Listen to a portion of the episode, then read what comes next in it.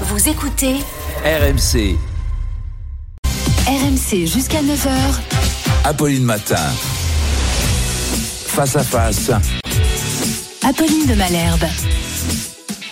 Il est 8h33 sur RMC et BFM TV. Bonjour Gérard Larcher. Bonjour et meilleurs vœux. Meilleurs vœux à vous. Vous êtes le président du Sénat. Vous êtes le deuxième plus haut personnage euh, de l'État. Vous faites presque de la politique à l'ancienne, j'allais dire. C'est-à-dire que vous, vous avez euh, euh, traversé euh, une politique avec aussi des questions euh, de d'alliance, de parti. Et finalement, c'est peut-être vous qui détenez les clés de la réforme des retraites parce qu'au Sénat, justement, vous êtes habitué aux questions de consensus, de consensus politique. On va revenir sur euh, les retraites dans un instant, mais je voudrais qu'on commence euh, par ce qui se passe euh, au, à Bercy, du côté de Bercy. Hier, les boulangers ont obtenu gain de cause.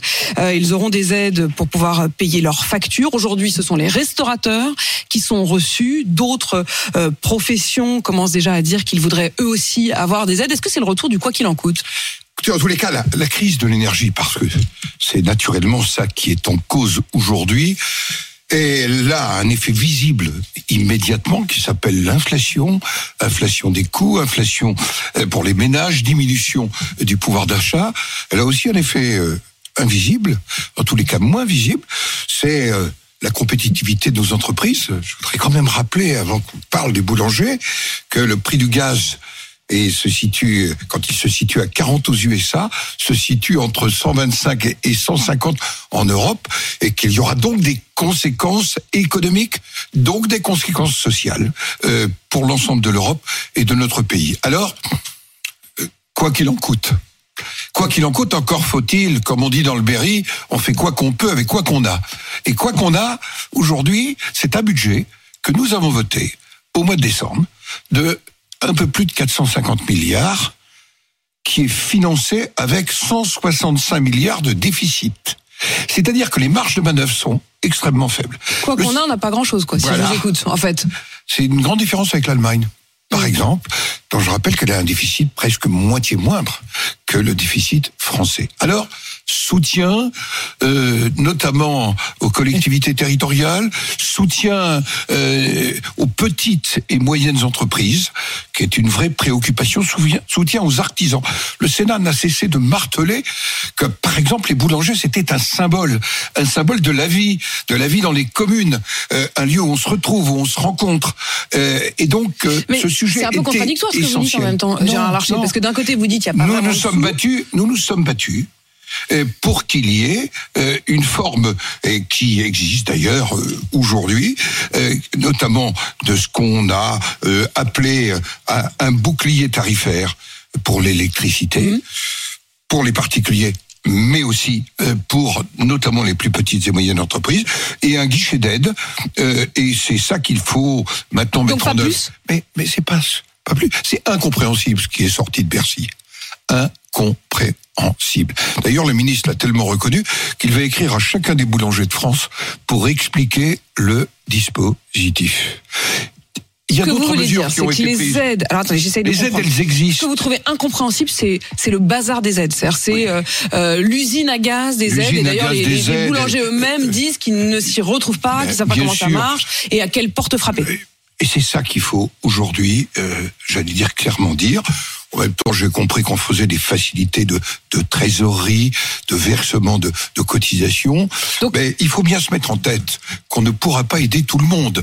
Demain, ce sera les stations de ski sans neige. Euh, Après-demain, d'autres activités.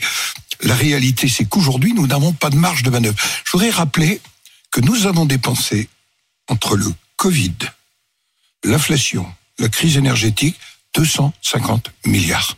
Dans un pays qui va emprunter cette année 270 milliards pour équilibrer ses comptes et le Donc, vous êtes- remboursement vous êtes, de ses inquiet dettes. des aides. Vous dites, vous dites, et demain, euh, pourquoi pas euh, les stations de ski sans neige. Bon, en attendant demain, il y a aujourd'hui, et aujourd'hui, ce sont les restaurateurs qui sont reçus à Bercy. Je voudrais qu'on écoute Thierry Marx, qui représente désormais euh, les restaurateurs. Écoutez ce qu'il dit. on peut déclencher un prix fixe euh, du et entendable par les par la profession sur le prix de l'énergie. Il faut s'entendre là-dessus. Aujourd'hui, c'est pas possible. Quand vous avez une facture qui fait x10, mais vous ne l'avez même pas budgété dans la possibilité de résultat de l'entreprise. Alors, ce qu'il demande, Thierry Marx, c'est à ce que les tarifs de l'électricité soient les mêmes pour tout le monde. Parce qu'il y a aussi ça qui se rajoute. Les aides sont compliquées, mais c'est vrai que les tarifs de l'électricité, euh, en fonction de la date où vous avez euh, souscrit votre contrat, en fonction de l'opérateur chez qui vous avez votre contrat, vous vous retrouvez avec des situations qui sont totalement différentes. Bien sûr, parce que nous voyons là les conséquences de la libéralisation du marché de l'électricité, avec en plus une électricité dans notre pays, dont je rappelle, euh, dont le niveau est fixé par le coût de production de la dernière centrale qui sert à équilibrer le réseau. C'est pas un peu dingue cette histoire? À l'époque où il n'y avait pas de crise, euh, notamment et de tension sur le prix du gaz, euh, c'était un système qui, qui fonctionnait, d'ailleurs au bénéfice euh, notamment de nos amis allemands principalement, et dans Mais lequel pourquoi- nous n'avons on pas pris pas? en compte, on n'a pas pris en compte en fait que c'était pour l'électricité principalement d'origine nucléaire française, euh, une véritable boulet euh, à terme. Mais Non mais eh, on va essayer de mais- dépasser quand même. Non mais rien que ça, rien que ça. mais- Pardon, oui, on va- mais- je vais revenir sur les, les euh, demandes de, Thierry Max. Mais enfin, j'aimerais bien quand même comprendre. Je crois que vous avez rencontré récemment le, le ministre de, de l'économie. Moi-même, je l'ai. Voilà, bon, bah pas plus tard qu'hier. Moi-même, je l'ai reçu plusieurs fois ici. À chaque fois, il dit ce système est compliqué, il nous désavantage. Mais ça fait un an qu'on Et dit puis, ça. il faut qu'il s'engage. Et je lui ai demandé extrêmement clairement. Ça fait plus de quatre ans que la commission des affaires économiques du Sénat souligne le danger du lien électricité-gaz dans l'établissement du coût de Mais on attend quoi? Pourquoi est-ce qu'on ne dit pas? Bon, écoutez, ça suffit. Euh, euh, on, on sort Il aujourd'hui. faut aujourd'hui. Alors, il ne faut pas en même temps sortir du marché européen de l'énergie. Parce Ça, que vous nous- n'êtes pas Mais- pour la sortie Non, parce qu'on est importateur. Hmm. Nous avons réussi en 10 ans, quand même, ce miracle incroyable de devenir exportateur Hmm. avec l'énergie la moins chère de l'Union européenne par l'abandon progressif de notre filière nucléaire. Il y a quand même des responsables. Il s'appelle François Hollande. Il s'appelle Emmanuel Macron. Quand on ferme Fessenheim, on prend ses responsabilités, on les assume. Il y a en plus euh, le défaut que nous avons eu progressivement de ne pas accompagner EDF dans le soutien à la filière nucléaire. C'est ça la source de nos maux. Naturellement, aujourd'hui, il faut découpler le prix du gaz. Et vous lui avez demandé de s'engager à Bruno Le Maire à découpler le plus oui, possible le. Je, je pense qu'il le fera. Euh, Gérard Larcher, il, il vous dit qu'il le fera, mais ça, il le dit depuis un an. Est-ce qu'il vous dit qu'il le fera vite? C'est indispensable, Ok. car sinon vous aurez d'autres Thierry Marx qui Mm. s'exprimeront. Vous aurez euh, euh, aussi des grands industriels qui ont besoin de énormément d'électricité. Surtout, je le rappelle, quand le gaz vaut 40 aux USA Et et, donc les vaut 150 entreprises- chez nous, les entreprises eh bien, la s'installeront, euh, compétitivité, s'installeront aux les États-Unis plutôt que- délocalisations auront lieu. Plutôt que chez nous. Euh, Gérard Larcher, je vous repose quand même la question. Le dispositif qui est désormais celui des boulangers, avec notamment ce qu'ils ont obtenu hier, pouvoir sortir, rompre son contrat sans frais. Est-ce que vous êtes favorable à l'idée de l'élargir euh, demain aux restaurateurs Il faut l'évaluer. Il faut en voir les conséquences. Il faut en voir les conséquences pour les énergéticiens. En tous les cas, il faut aider. C'était vraiment le leitmotiv pendant le débat budgétaire au Sénat. Le gouvernement ne nous a pas assez écoutés sur la simplicité des mesures, sur leur accessibilité, sur le fait qu'il fallait décentraliser les guichets d'aide au niveau des préfectures et des départements. Vous voyez, dans ce pays, tout est centralisé. On attend tout qui descend de Bercy. Et on voit bien que ça ne fonctionne pas. D'ailleurs, le, le ministre lui-même le reconnaît. Moins de 50 demandes par jour. C'est pas que les besoins étaient à 50. Parce qu'on n'aurait pas cette tension actuelle. Ça veut bien dire qu'ils que savent pas à qui adresser leurs problème demandes. De compréhension. Je vous repose- De pédagogie. quand même une autre question, Gérard Larcher, parce que ça, j'ai pas tout à fait compris. Vous nous dites, euh, on n'a pas l'argent, on a voté un budget, il faut s'y tenir, euh, il n'y a pas de marge, mais malgré tout, euh, ces aides et cette forme de quoi qu'il en coûte, ou en tout cas d'accompagnement pour payer l'énergie, finalement, vous êtes quand même pour. Donc vous Mais- Mais acceptez. nous avions proposé que cette aide, elle soit même renforcée à la condition qu'on fasse des, co- des économies sur d'autres postes. Je vais prendre un exemple. Quand. Ce que nous vous avons- donnez d'un côté, ce oui. que vous acceptez de donner de l'autre, euh, d'un côté, vous voudriez Mais, que ce parce nous soit ne pouvons économisé. pas ne pas euh, progressivement reconstruire une forme d'équilibre budgétaire. Alors, sur quoi est-ce qu'on Quand nous avons proposé 4 milliards d'économies dans le budget, nous avons par exemple proposé une économie très précise, qu'on arrête de subventionner l'achat de véhicules électriques fabriqués en Chine, mais qu'on privilégie les véhicules électriques vertueux pour l'environnement et le climat, Ça vous a été produits en Europe. Eh ben, le gouvernement n'en a pas voulu. C'était euh, une part importante dans les 4 milliards. Donc vous dites, il y a des économies à faire. Elles Si- sont S'il y indispensables. a de l'argent qui sort de Bercy, il faut qu'il y en ait La d'autres. grande différence, c'est qu'il n'y a aucune maîtrise de la dépense publique depuis des années. Et nous nous battons pour la maîtrise de la dépense publique. Quand nous avons proposé, dans la programmation pluriannuelle des finances publiques, 14 milliards d'économies, et croyez-moi, il y a, il y a à faire 1244 agences publiques en France qui représentent 20% de la masse salariale de l'État. Et vous croyez qu'elles sont toutes indispensables, ces agences euh, publiques de l'État? Eh bien, nous disons, eh bien, le gouvernement, et notamment le chef de l'État, parce qu'il faut appeler les choses comme elles sont, n'a pas voulu euh, entendre cette proposition du Sénat qui était raisonnable. 14 milliards euh, sur une période qui nous conduisait jusqu'à 2026. Est-ce que ça veut dire, au fond, quand vous, quand vous pointez euh, la responsabilité euh, d'Emmanuel Macron, qu'il y a chez lui une sorte de après moi le déluge? En fait, je distribue aujourd'hui, puis vous vous débrouillerez bien pas, après mais moi. moi je pense que plutôt que le déluge, faut maîtriser la météo.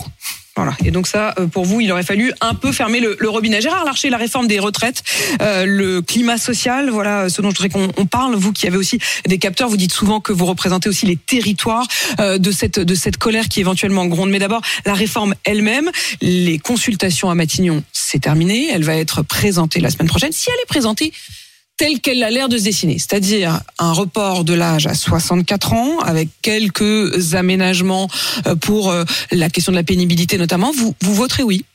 Écoutez, d'abord un mot sur le climat social. Au fond, il est le reflet de l'absence de vrai dialogue social. Et l'exemple même euh, de l'absence de vrai dialogue social, c'est cette affaire sur l'assurance chômage des 6% de taux de chômage, euh, qui n'avait jamais été débattue, ni avec les partenaires sociaux, ni avec les parlementaires. L'idée de... Oui, oui, mais c'était une forme, j'allais dire, de duperie. Et je pense qu'il faut être très attentif. Dans une Qui, vie qui a, du, antérieure, qui a dupé qui? Je en tous les cas, on a dupé les partenaires sociaux, on a dupé les parlementaires. Parce que Vous, on vous un jamais décret, dit, quand on, a réformé l'assurance chômage, euh, qui- vous ne nous avez pas que dit, On vous n'avez pas débattu. Je rappelle que c'est le Parlement qui vote la loi, c'est pas le gouvernement, et que les décrets doivent répondre à ce qui a été la volonté des parlementaires. Donc je, je Or, rappelle, je rappelle les faits. Euh, c'est cette idée donc de moduler euh, les l'assurance chômage en fonction Sur- du plein emploi ou pas du plein emploi. Sur- Et Elisabeth Borne qui dit donc que euh, à partir de 6% euh, de, de de chômage, alors cette, cette- ce système-là sera sera mis au placard. L'idée de la modulation, nous l'avons votée, nous l'avons soutenue, nous l'avons même améliorée. Mais jamais le chiffre de 6% n'avait été évoqué. C'est pour ça que je dis attention dans le dialogue social à ne pas duper les partenaires sociaux. Donc vous comprenez que les partenaires sociaux aujourd'hui sont un peu échaudés. Les parlementaires. Et là, Ils sont un le. Sénat ne dupe pas les partenaires sociaux. Car depuis quatre ans, le Sénat, chaque année, dans le projet de loi de financement de la sécurité sociale, vote un dispositif de réforme des retraites qui dit quoi? Passage progressif de 62 à 64 ans. Accélération du nombre des 43 années de cotisation, ce qu'on appelle la réforme dite Touraine, pour passer à la génération 1966. Et en même temps, le Sénat dit attention aux carrières longues. Attention, notamment aux carrières hachées des femmes, qui est un élément extrêmement important. Attention à la pénibilité. Soyons vigilants sur la formation professionnelle des seniors, car nous sommes un pays. Et un des avantages de reporter l'âge légal de la retraite, c'est de reposer la question de la formation des seniors. Aujourd'hui, dans la plupart des entreprises, on ne forme plus après Oui, parce que de toute façon, 55 on se ans. dit, euh, Eh ben oui, ils vont partir et on fera des pré-retraites. Et donc, c'est pas simplement une réforme des retraites qui est paramétrique, c'est aussi une autre conception. ça va faire C'est remonter une autre des conception du temps de travail, parce qu'il y a deux Non, parce que vous réalités. êtes en train de me, ce que vous êtes en train de me décrire, c'est en effet ce que vous avez proposé au Sénat, ce que vous avez voté au Sénat, mais c'est aussi ce qui devrait sortir de. C'est-à-dire que s'ils reprennent votre feuille, en fait, on va, on va, on va se dire les choses autrement. S'ils reprennent la feuille que vous-même vous signez et vous votez euh, chaque année en l'état tel que vous venez de nous la décrire, évidemment vous direz oui. Oui. Naturellement, parce que nous sommes logiques euh, avec nous-mêmes, nous pensons que c'est l'intérêt du pays. En même temps, nous sommes un des pays, nous sommes d'ailleurs un des pays d'Europe où le taux d'emploi des jeunes, je pense jusqu'à 24 ans, est parmi les plus faibles. Trois points On de est moins mauvais que au la début, moyenne. on est mauvais à la fin. Et Mm. le taux d'emploi des seniors est parmi les plus faibles des pays développés. Comment voulez-vous, si vous, ne vous, si vous voulez C'est là où on a un effort de pédagogie à faire avec les Français, qui naturellement ne sont pas favorables à une réforme des, des retraites. C'est pour ça qu'il faut leur expliquer. Il faut leur expliquer qu'on n'a pas le choix, si ce n'est d'augmenter les cotisations, donc de peser sur le pouvoir d'achat et la compétitivité, de baisser les retraites, et vous voyez la conséquence sur le pouvoir d'achat, ou d'augmenter globalement le temps Donc c'est travaillé. évidemment l'option que vous. Il faut le faire avec le plus de justice possible. Plus de justice possible. Et c'est une des préoccupations que nous avons au Sénat depuis Le- en fait, le, le problème, Gérard Larcher, c'est pas tant de convaincre Elisabeth Borne, parce que visiblement, en fait, à peu de choses près, vous êtes assez d'accord sur le projet. C'est plutôt de convaincre vos copains qui sont à l'Assemblée, euh, notamment LR. Non, je pense que dans le dialogue que nous aurons avec euh, nos collègues euh, du groupe LR, parce que c'est le projet que la famille Les a présenté de- depuis longtemps, euh, qui a été travaillé, euh, il peut y avoir des différences d'approche. Je pense que la sensibilité sur la justice, sur l'attention notamment aux toutes petites retraites, euh, c'est quelque chose sur lequel euh, il doit y avoir un débat. Mais je pense que nous pourrons dégager, en tous les cas, la position du Sénat, elle est sereine ne prend pas du tout euh, euh, par euh, pas crise les partenaires sociaux. Ça fait quatre ans qu'on en parle avec eux. Quatre ans qu'on en parle avec eux. Comme m'a dit un des leaders parmi les plus importants des partenaires sociaux, au moins avec vous, on a la stabilité du point de vue. Euh, Gérard Larcher, je reviens quand même sur ce que vous avez laissé entendre. Euh, pour vous, les députés LR, qui quand même détiennent la possibilité ou non Mhm. que cette loi de réforme sur les retraites passe 149.3. En gros, ce qui se joue aujourd'hui, c'est soit euh, Elisabeth Borne obtient une sorte de majorité élargie Mhm. grâce aux voix des députés LR, soit bah, ce sera le 49.3. Et dans ce cas-là, ce qu'on comprend aussi, c'est que Emmanuel Macron se dira, quitte à passer par le 49.3, on va mettre du 65 ans et on va y aller euh, dans une réforme plus dure. Euh, est-ce que vous nous dites aujourd'hui que les députés LR, Éric Ciotti, le nouveau patron d'LR, pourraient voter la réforme des retraites avec le gouvernement? Oui, si le gouvernement écoute aussi les propositions de nos collègues députés du groupe Les Républicains. Euh, le débat parlementaire, c'est s'écouter, c'est euh, euh, débattre de projets d'amendement, c'est pas Il y a une ligne rouge. C'est quoi la ligne rouge? Bon, pour nous, c'est extrêmement clair. C'est ce que nous avons écrit au Sénat. Passage progressif de 62 à 64 ans, euh, une attention particulière euh, aux petites retraites, euh, une attention particulière aux carrières longues. C'est à prendre ou à Euh, c'est laisser autour de ça que peut se faire un accord qui n'est pas qu'un accord politique, c'est l'accord pour sauver quoi? Les retraites, c'est un des piliers du modèle social français, la retraite par répartition. Il faut savoir si nous voulons sauver ce pilier du modèle social, qui représente chaque année plus de 327 milliards d'euros, 14% du PIB, avec des difficultés de financement. Ceux qui disent qu'il n'y a pas de difficultés de financement ne disent pas la vérité aux Français. Donc vous qui continuez à tenir les, comptes. Euh, Gérard Larcher, lassitude, tristesse, colère, peur, voilà le sentiment des Français en ce début d'année 2023. C'est un sondage Elab pour RMC. Lassitude à 52%, tristesse à 37%, colère à 42%, plus 11, peur à 36%, plus 10. La colère et la peur qui augmentent. Vous le ressentez? Vous vous inquiétez Oui, je de pense ça? que la situation euh, est, préoccupante. Euh, on évoquait l'économie, euh, les finances, mais sans vouloir être trop techno, le déficit record du commerce extérieur, plus de 150 milliards. Ça n'a pas l'air de s'arranger si on reprend ce que vous disiez sur la comparaison des, des coûts entre Non. notamment les États-Unis et l'Europe. Bien sûr. Euh, Il y a euh, le sentiment de la crise euh, de la santé extrêmement forte. Je peux vous dire, je l'ai- je l'ai vécu très directement à la fin de cette année dans mon département, en liaison avec les autorités sanitaires, le préfet. La situation des urgences, elle est, j'allais dire, presque insoutenable. Euh, 10 heures d'attente euh, sur des brancards, euh, l'absence de réponse médicale euh, sur le terrain, les Français le ressentent. Ils ressentent aussi que leur école ne va pas bien. Et ça, c'est quelque chose qui me remonte euh, aujourd'hui extrêmement fortement. Et puis, euh, bien sûr, euh, la crise de l'énergie. Et puis, Mm. euh, ce qui se passe en Ukraine, euh, tout ceci. Donc vous, vous ressentez euh, ce, les ce Français sont extrêmement inquiets. En même temps, il faut leur donner un peu des- d'espérance. C'est pour ça que je regardais, euh, ça vous fera sourire, mais j'ai lu les, avec attention les vœux de Noël du roi Charles VII. Et Charles V. Enfin, c'est déjà, déjà pas mal. Ou Charles III même. Ou Charles III. Ouais. J'étais dans je, un autre je m'y- Charles. Je m'y perdais moi-même. Bon. Donc, les vœux, Mais les vœux anglais. Et, et les vœux anglais, qui traverse une énorme période de Très dur. difficulté. Et je pense que c'est un des rôles du président de la République et des responsables politiques, c'est aussi de tracer des chemins d'espérance. C'est vous avez comparé les vœux de c'est ce que j'entends à demi mot. Vous avez comparé les vœux de Charles Euh, III que et d'Emmanuel Macron et vous avez trouvé que c'était pas outre-Manche, euh, euh, outre-Manche, euh, le chef de l'État euh, donnait un message d'espérance et j'attends un message d'espérance aussi pour notre pays. la monarchie a pas tout à fait le même rôle quand même. Vous le, vous le reconnaîtrez. Mais lisez ce discours, quatre minutes. Et c'est promis. euh, Quatre minutes. C'est promis, je le ferai. Quatre minutes. Gérard Larcher, vous évoquiez à l'instant quand même la, la santé. Un mot sur les médecins, les médecins qui sont en grève pour une part d'entre eux, qui rencontreront euh, François Braun demain, qui demandent notamment une augmentation du prix de la consultation. Est-ce que vous estimez que c'est légitime?